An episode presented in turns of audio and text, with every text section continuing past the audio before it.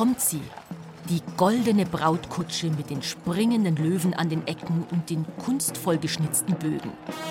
Davor eingespannt mit wertvollem rotsamtenem Geschirr mit goldenen Buckeln drauf, acht schwere weiße Rösser mit schwarzen Punkten.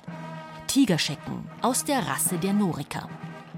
Noch tragen die Männer daneben T-Shirts und Jeans, aber trotzdem sind Kutsche und Pferde ein prächtiger Anblick. Und es stehen schon viele Landshuter beim Probeumzug in der Altstadt. Es vibriert schon ein bisschen. Also man merkt schon, dass natürlich ganz viele Leute gekommen sind, um das jetzt zu sehen. Und es ist schon so ein kleiner Vorgeschmack für einen Umzug. Da explodiert zwar die Hütte nochmal ganz anders, wenn die Tribünen stehen und dann die Stadt wirklich gerammelt voll ist, einfach mit Leid. Um wie viel eindrucksvoller als für uns heute muss der riesige, prachtvolle Hochzeitszug für die Menschen vor 550 Jahren gewesen sein, die kein Netflix hatten und noch nie woanders als in Landshut gewesen waren. Ich glaube, das muss akustisch eine unfassbare Wucht gewesen sein und von den optischen Eindrücken natürlich auch ein einmaliges Ereignis. So richtig nachvollziehen kann man das vielleicht aus heutiger Perspektive gar nicht, was das dann wirklich bedeutet hat. Aber wenn man sich jetzt überlegt, wie es jetzt uns schon beeindruckt, also mir zumindest immer, dann ist das mit Sicherheit damals auch schon was absolut Herausragendes gewesen.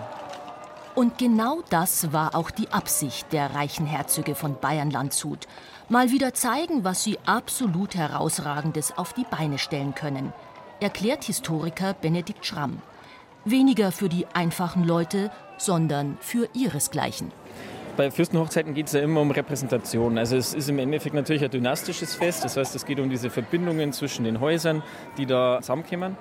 Und da trifft sich natürlich immer die Elite, der hohe Adel und natürlich dann die entsprechende Entourage auch noch mit dazu. Und da geht es natürlich darum, zeichenhaft zu zeigen, was besitzt man, was hat man, wie mächtig ist man, was sind die Möglichkeiten. Und deswegen ist bei so einer Fürstenhochzeit auch alles nur vom Feinsten. Ich trage jetzt ein dunkelblaues Samtkostüm, ein Fürstenkostüm mit einem Gürtel, da ist die französische Lilie drauf. Pelz habe ich am Kragen dran, die lange Schleppe trage ich über den Arm und ja, der Hut ist mit Perlen besetzt. Also am Kopf trage ich einen Schoppel, einen schwarzen Samtring mit einem goldenen Band rumgewickelt und dazu passend ein langes schwarzes Samtkleid mit einer großen Schleppe. Darunter einen roten Unterrock, der sich farblich in dem Einsatz oben am Ausschnitt widerspiegelt. Und dazu goldene Ärmel und Pelz am Ausschnitt.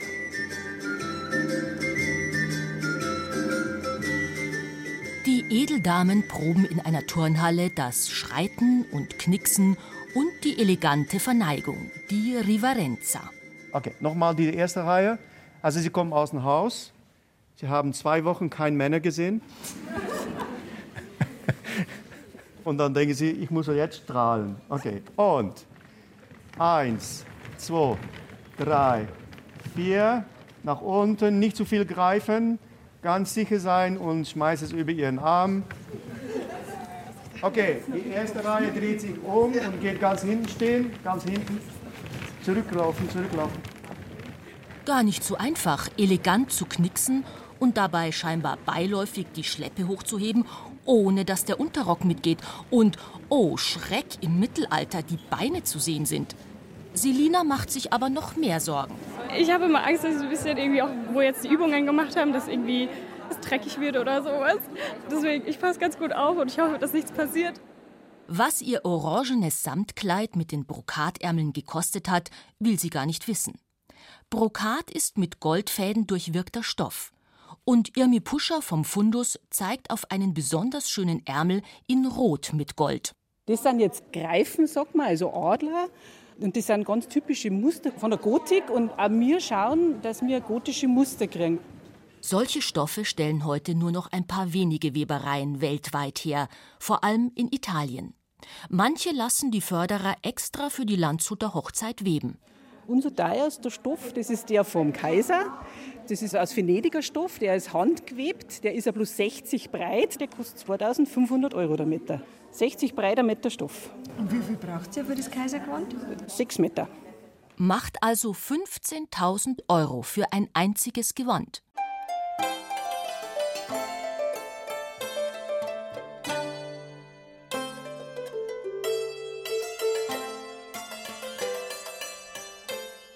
Vergleichbar teuer waren die Stoffe auch 1475. Doch Bräutigam Ludwig lässt sie trotzdem in großen Mengen kommen. Aus Venedig, aus dem Burgund. Aber auch im Umland lässt er einkaufen. Alle jungen Adeligen des Hofstaats sollen die Hoffarben tragen: weiß, grau und braun. Auch damit wollte man zeigen, wer man ist. Die Hoffarben, die sieht man heute noch bei den Junker, die tragen alle diese Hoffarben. Und da war es natürlich schon wichtig, dass man nur weiße, graue und braune Stoffe herkriegt. Da hat es Boten gegeben, die dann wirklich rumgeritten sind und geschaut haben, dass diese Stoffe alle nach Land zu bringen. Es sind extra Nähstuben eingerichtet worden.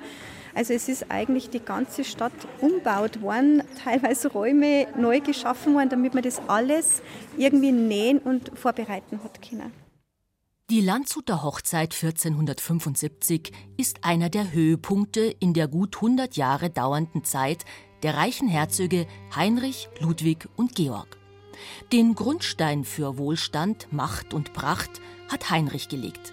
Nicht immer mit Freigiebigkeit und freundlicher Diplomatie, erklärt Josef Stimmelmeier, Historiker und Burgführer. Die Landshuter Bürgerinnen und Bürger wollten unabhängig werden, wollten freie Reichsstadt, ähnlich wie Regensburg werden. Er wollte das unterbinden. Es gab einen Bürgeraufstand, er hat den mit Gewalt niedergeschlagen, hat ja, viele zu Tode verurteilt, hat ihn eignet, auch verbannt aus der Stadt. Dann später wollte er seinen Verwandten aus Ingolstadt auch auf dem Reichstag in Konstanz ermorden, ist fehlgeschlagen, der Verwandte hat es überlebt. Er war schon ein brutaler Herrscher, der auch vor Gewalt nicht zurückgescheut hat. Doch Heinrich hat sich positioniert, seine Herrschaft gefestigt. Und sein Sohn und sein Enkel bauen ihre Macht geschickt aus. Bis heute sichtbares Zeichen dafür ist die später Trausnitz genannte Burg hoch über Landshut, die früher einfach nur die Landshuter Burg war. Da wird aus und um und angebaut, immer mit den neuesten Trends, immer mit allem, was teuer und kostbar ist. Kleines Beispiel Beleuchtung. Öllampen oder Kerzen stehen im Mittelalter in Lichtnischen in den Wänden. Da geben sie nach vorne nur wenig Licht ab. Auf der Landshuter Burg dagegen ragen die Lichtnischen wie Dreiecke in den Raum hinein, sodass das Licht in zwei Richtungen strahlen kann. Schaut aus wie ein schöner Tabernakel mit diesen schönen gotischen Formen aus Sandstein.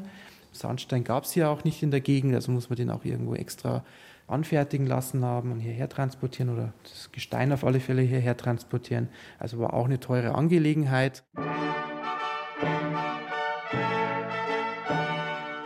Es geht halt immer darum zu zeigen, was man sich alles leisten kann. Vor allem Ludwig baut die Landshuter Burg zu einer der bedeutendsten Residenzen der deutschen Lande aus. Die Hofküche wurde verbreitert, das Hofgesinde wurde mehr, mehr Bedienstete. Da misst man sich natürlich auch dran als ein Fürst zu der Zeit. Wenn man irgendwo einmarschiert, hat ein großes Gefolge dabei, Trompeter, Reiter und so weiter, Jäger und was alles dazugehört. Und da kann man eben sehen, dass da viel aufgestockt wurde oben auf der Burg. Er hat den ganzen Vorburgbereich ausgebaut und er hat da große Feste gegeben, auch viel, viel Geld ausgegeben. Mit diesem Geld hat sich Irmgard Lackner vom Staatsarchiv in Landshut für ihre Doktorarbeit über die Hofhaltung der reichen Herzöge beschäftigt. Sie hat die Ämterrechnungen des Herzogtums Bayern-Landshut analysiert. Scheinbar trockene Materie, aber die Historikerin sieht viel mehr darin. Das Mittelalter ist ja so eine medienlose Zeit. Wie konnte man sich da positionieren als Herrscher? Das waren einfach so Zusammentreffen bei Fürstentagen oder so Gastmäler am eigenen Hof, wenn man da jemanden beherbergt hat oder man hat sich zu Beratungen getroffen, Vertragsverhandlungen in Kriegszeiten. Da konnte man das nutzen, quasi ein Mal als Medium, um sich da zu positionieren als Fürst. Dass man sagt, schaut's her, Leute, ich kann mir das leisten. Das ist für mich kein Problem. Was ja im Umkehrschluss heißt, wenn jemand über so viel Geld verfügt, kann er sich auch im Kriegsfall dementsprechend Söldner anwerben. Also ist das Festmahl nicht nur bei der Landshuter Hochzeit ein politisches Instrument. Wie bei einer Prozession tragen Diener Schüsseln und Platten herein. Ein ganzer Pfau schmückt eine davon. Wildbret, Fleischspeisen, Semmeln aus feinstem Mehl, gefärbte und sogar vergoldete Gerichte. Die kostbaren Gewürze kommen aus Venedig. genauso wie teure Früchte, etwa Pomeranzen. Überfluss an der Tafel von Herzog Ludwig. Es gab aber natürlich auch Gewürze, die ja nice to have waren, sage ich mal. Pfeffer, Safran war sowas.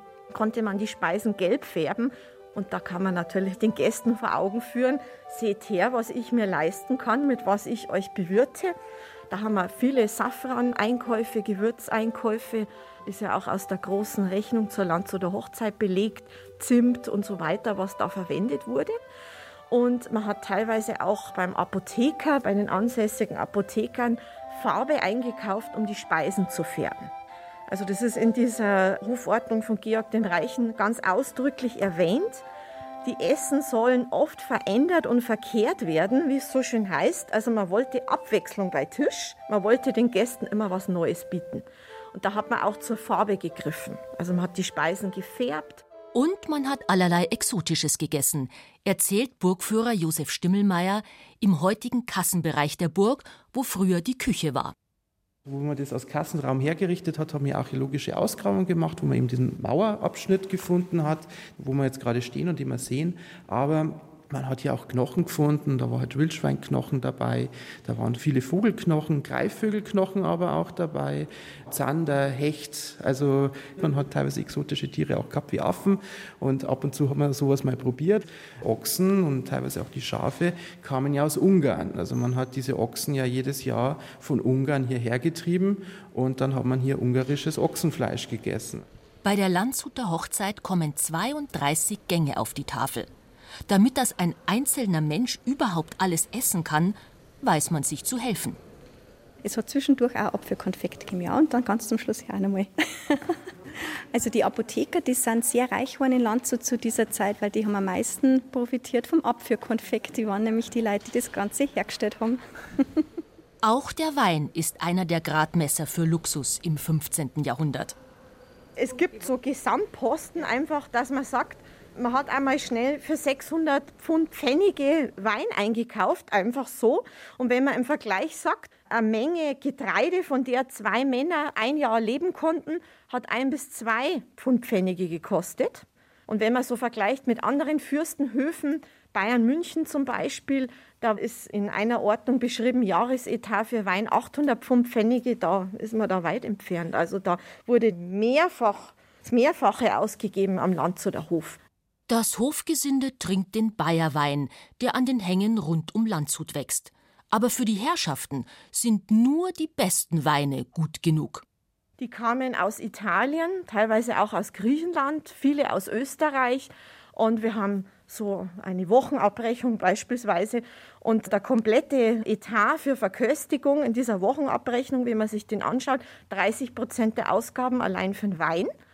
Bei 32 verschiedenen Weinkellereien in Österreich wurde da eingekauft. Also man hat da seinen Gästen verschiedenste Weinsorten auch kredenzt.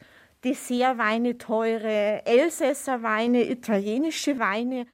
Kredenzt wird all dieser Luxus für die Gaumen der Superreichen in feinstem Geschirr, vor allem aus Silber. Die Silberkammer der reichen Herzöge von Bayern-Landshut ist legendär im späten Mittelalter. Die Silberkammer ist keine Schatzkammer, sondern der Raum, in dem das Silbergeschirr aufbewahrt wird. Und das haben die Landshuter im Überfluss, erzählt Burgführer Josef Stimmelmeier. Sie hatten mehrere Einkünfte. Also einerseits dieses Bauernland hier war immer fruchtbar, konnten sie sehr viel Gewinne auch rausziehen. Das war in München dann schon ein bisschen anders mit der Münchner Schotterebene. Das war jetzt nie das beste Ackerland. Hier natürlich hatte man das gute Ackerland. Das war natürlich immer eine Basis, die man immer hatte hier. Dazu kamen aber dann auch in Reichenhall Salzbergwerke, was ja Salz damals wirklich sehr teures Lebensmittel war. Und da hatten diese Herzöge die Hand drauf und hatten sehr viele Einnahmen. Dann was man jetzt heute auch nicht weiß, diese Gegend um Kitzbühel, Nordtirol, gehörte auch zu Niederbayern damals. Und da waren Silber- und Kupferbärwerke und auch da haben wir große Gewinne herausgeschlagen. Reichtum aber bedeutet Macht. Und beides sollen vor allem andere Fürsten und hochrangige Gäste sehen. Vermutlich liegt der Söller, die riesige überdachte Terrasse, nicht zufällig direkt neben dem Gästetrakt der Landshuter Burg. Es ist der Partybereich der Burg mit einer Wendeltreppe direkt hinunter zur Küche, mit einem Podium für die Musiker. Von hier hat man den schönsten Blick auf die Kirche St. Martin und den höchsten Backsteinturm der Welt, auf die Dächer, Straßen und Plätze der Stadt wahrscheinlich, dass man hier dann auch Gäste eingeladen hat, dass das nochmal so ein Highlight war. Man kann ja ihnen die ganze Pracht dieser Stadt auch zeigen. Die ganzen Kirchen sieht man von hier aus. Man sieht ja das Herzogtum Niederbayern, man sieht zum Bayerischen Wald. Also man konnte von hier oben im Grunde sagen, okay, das gehört mir alles. Auch wieder gewisse Politik. Da kommt mein ganzer Reichtum her. Während der Landshuter Hochzeit 1475 waren die Gäste allerdings nicht auf der Burg untergebracht – sondern in den repräsentativen Patrizierhäusern der Stadt. Da wird sogar teilweise extra umgebaut in den Häusern, um die hohen Gäste standesgemäß beherbergen zu können. Eine Auszeichnung auch für die reichen Bürger. Wenn ich natürlich einen der höchstrangigen Fürsten unterbringen kann, dann bin ich ja auch wieder einer der Ersten in der Kommune sozusagen, hier in der Gemeinde, in der Stadt, was dann auch wieder mit Ratssitzen korreliert und solchen Sachen.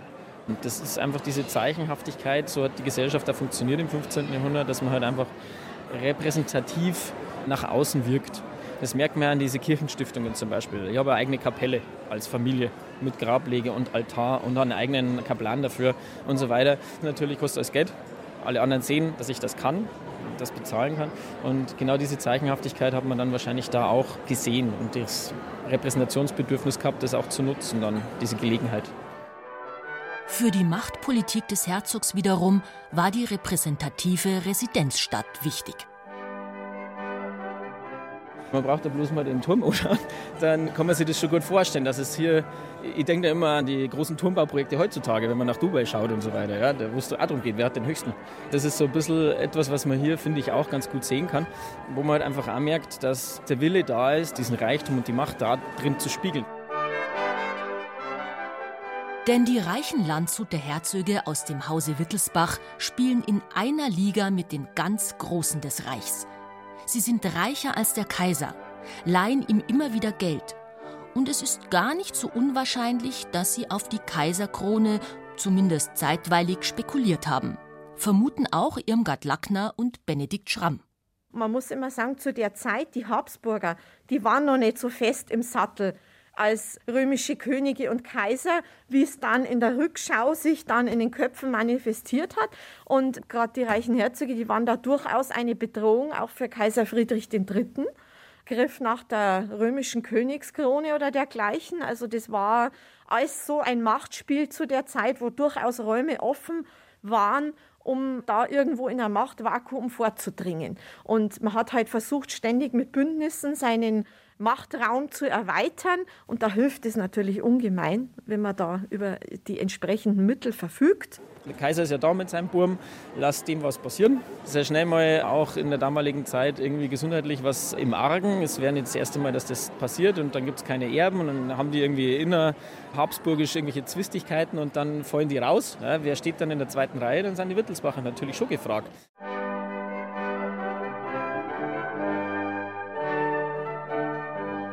Weder dem Kaiser noch seinem Sohn geschieht etwas bei der Landshuter Hochzeit. Sie werden gefeiert und es ist ein rundum harmonisches, fröhliches Fest. Typisch für den Wohlstand, der während der Zeit der reichen Herzöge in Bayern-Landshut herrscht. Bei der Trauung soll die polnische Königstochter Hedwig geweint haben. Und wie geht es ihr später?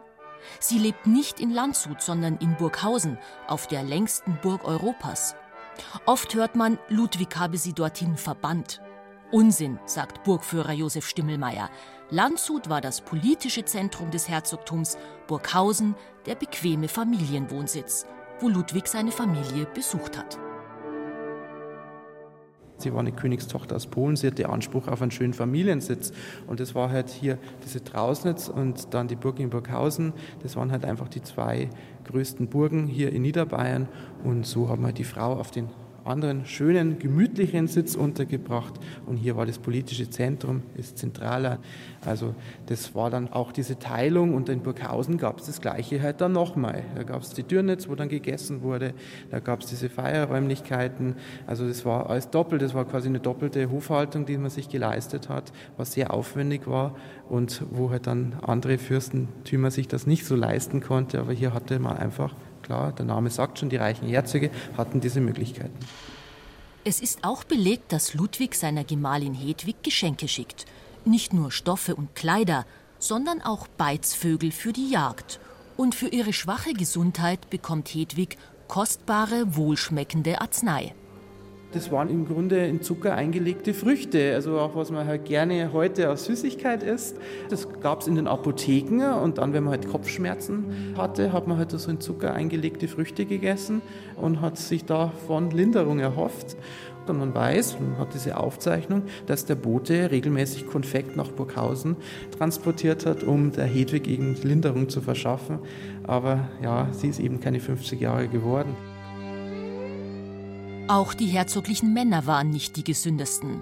Das üppige Essen, das häufige Zuprosten, alles der Gesundheit nicht so besonders zuträglich. Ludwig und Georg waren wohl recht korpulent und die Gicht hat sie geplagt. Georg der Reiche ist seziert worden und ich glaube, es heißt irgendwie, seine Leber war wie ersotten und voller böser Blattern. So wird es beschrieben von Arzt eben er ist ja in Ingolstadt verstorben und da seziert worden. Also mit seiner Leber war eben etwas nicht in Ordnung. Inwieweit es dann auf seinen Lebenswandel zurückzuführen ist, das muss mal dahingestellt sein, aber das ist so auch überliefert in den Quellen. Zu Ende ging die Zeit der reichen Herzöge übrigens mit dem Landshuter Erbfolgekrieg, den die Münchner gewannen. Damit begann 1505 der Aufstieg Münchens zur Hauptstadt Bayerns. Doch daran denkt in den kommenden Wochen niemand in Landshut. Jetzt wird erstmal gefeiert. Die Edeldamen sind schon ein bisschen aufgeregt. Ich brauche ein bisschen Hilfe beim Anziehen. Und dann ist man automatisch so, wenn man eine Schleppe in der Hand hat, ist man schon so, ja, einfach anders. Ich bin eine edle Dame. Man wird gleich 30 Zentimeter höher gefühlt. Genau, man geht gleich ganz anders und fühlt sich auch gleich ganz anders. Es fühlt sich toll an, weil es sehr edle Gewänder sind und auch wenn man die anderen so sieht, weiß man, dass sie sich auch so fühlen und es ist einfach eine schöne große Gruppe. Es verändert sich im Grunde eigentlich sofort die Haltung. Und ja, man schlüpft eigentlich ins Mittelalter, ab dem Zeitpunkt sofort. Um Macht geht es heute nicht mehr bei der Landshuter Hochzeit, aber immer noch um Pracht und die kann man am Gewand einer jeden einzelnen Edeldame bewundern. Das Schreiten und Verneigen üben sie noch, aber den traditionellen Ruf haben sie schon perfekt drauf. Himmerlandshut! Tausend Landshut! Himmerlandshut! Tausend Landshut! Himmerlandshut! Tausend Landshut! Landshut! Hallo! Okay. Ja, danke schön. Schönes Wochenende noch.